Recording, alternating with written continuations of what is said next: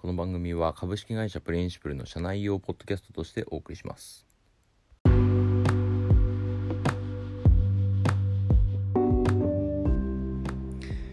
日は西田さんから寄せられた質問に回答したいと思います、えー、あるお客さんでチャットボットを使っているというサイトがありましてでそのチャットボットが他のドメインに行ってでただ元のドメインの中にある商品の URL を返してくるでそれでユーザーがその URL をクリックすると元のドメインに戻ってきてでそういった時に参照元が荒れるんだけどっていう話がありましてでその参照元が荒れるっていうことについてと、まあ、そういった場合にどうすればいいかっていうことについて今日はお話しできればと思ってます。でチャットボットは最近流行りなので、まあ、結構いろんなサイトで導入されてると思うんですけど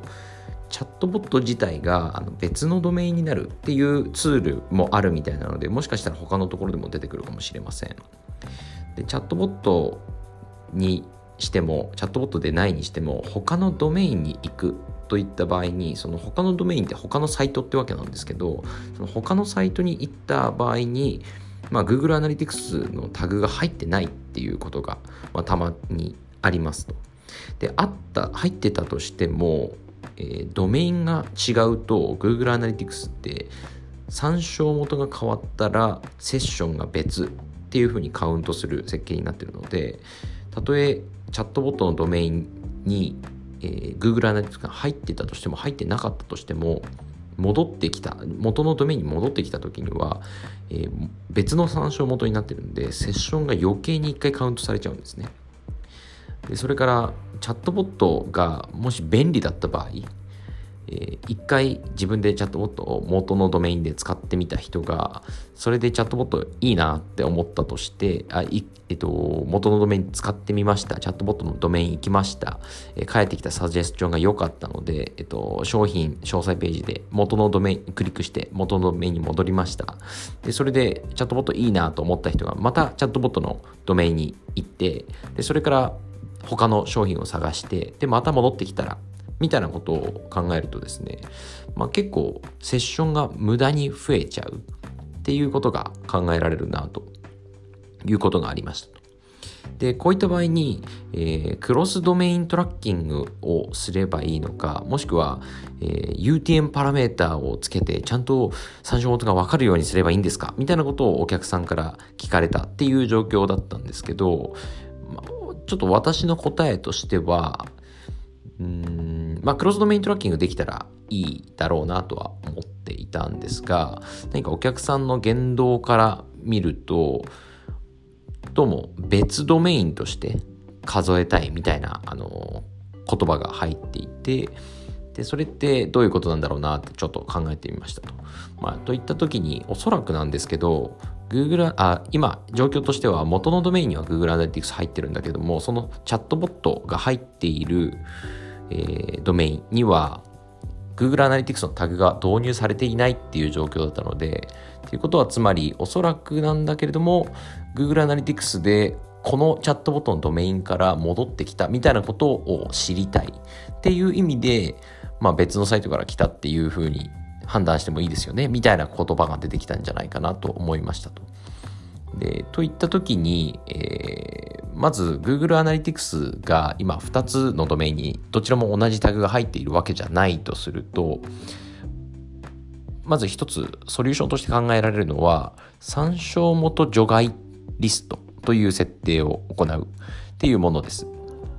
で、この参照元除外リストって何かというと、えー、あるドメインから流入してきた場合、そのセッションは、えー、セッションが切れたとみなさない？つまり参照元が変わったとみなさない？という設定ですと。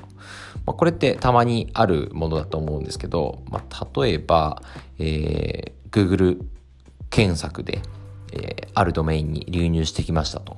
で、そういった時に、えー、サイト内検索を使ってみたら、サイト内検索は別のサービス使っていて、別ドメインに行くんだけれども、戻ってくるのは、えー、元のドメインっていうことって結構あって、まあ、チャットボットだけじゃなく、えー、あるパターンなのででその場合、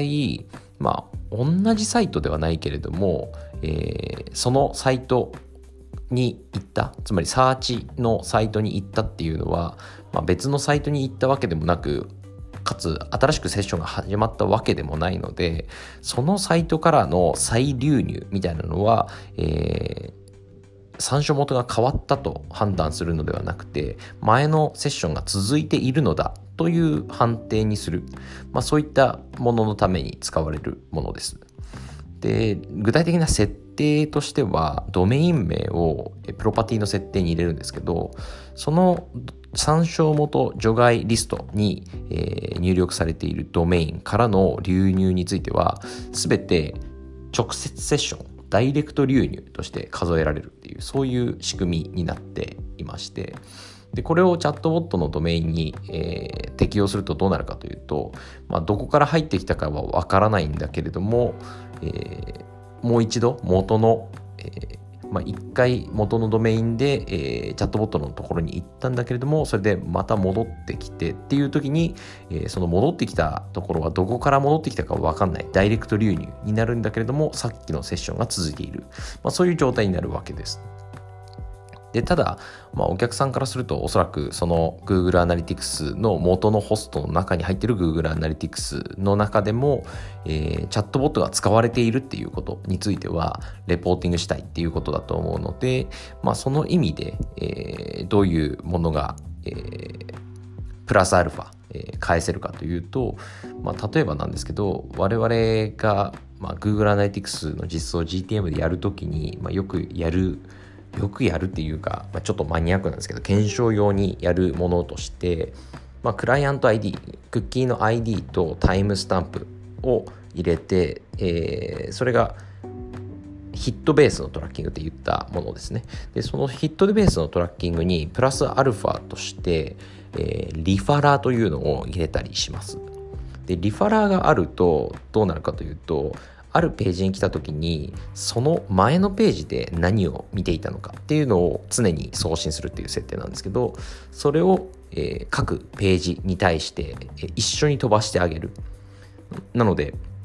あるページを見た人がその前のページで何を見ていいのかっていうのを、えー、Google Analytics の、まあ、元の機能に頼るのではなくて自分で送信してあげるっていう設定をタグマネージャーでしたりします。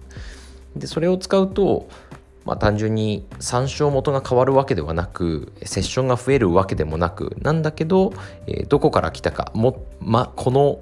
えー、商品詳細ページに戻る前に、えー、どのドメインにいたのかどのページにいたのかっていうのは分かるわけなので、まあ、そうすそれを見ると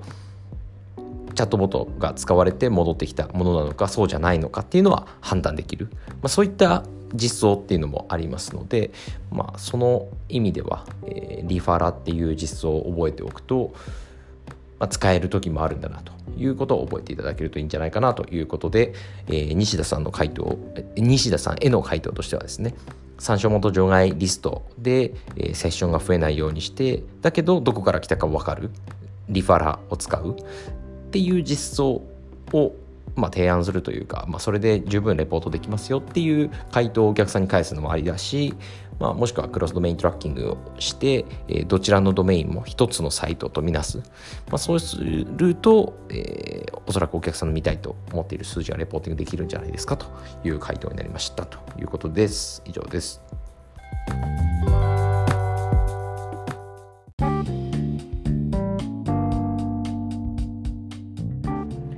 参照元除外ドメインの設定を使うパターンが、まあ、もう一つぐらいあるとすればということで付け加えてなんですが前にクロスドメイントラッキングの話で ASP を使うっていう場合があるっていう話をしたと思います。で特に、えー、検索も ASP っちゃ ASP っていうものなんですけどそれよりもよく使われてるものとしてその決済ドメインが別っていう場合があってで例えば Amazon ペイメントを使うと Amazon のドメインに行ってそれから戻ってくる。楽天ペイメントを使うと楽天のドメインに行ってそれから戻ってくる。っていうことがあったりしますと。でこっちの方がちょっとクリティカルで、えー、なぜなら、せっかく広告とかいろいろ打ってオーガニックサーチもあの SEO とか頑張ってすごく集めてるんだけれども Google Analytics 上で見た時に楽天からの楽天ドメインからの流入からばっかりコンバージョンが上がっている、まあ、そういうふうに見える場合があるわけです。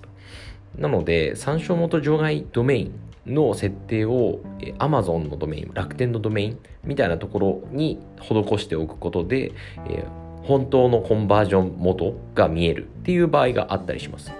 なので、特に EC とか、えー、ペイメントが発生するようなところで、えー、コンバージョンの流入元がすべて、えー、Amazon とか、えー、楽天とかみたいなことになっている場合は、場合にもこれは使えるので、正しくコンバージョン率を把握するっていう意味で、えー、使うことをお勧めできる場合がありますということでした。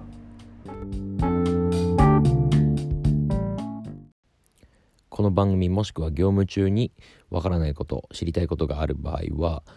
え、社内スラックの GA Intermediate チャンネルに投げるもしくはアンカーアプリをダウンロードしてボイスメッセージで聞くこともできますので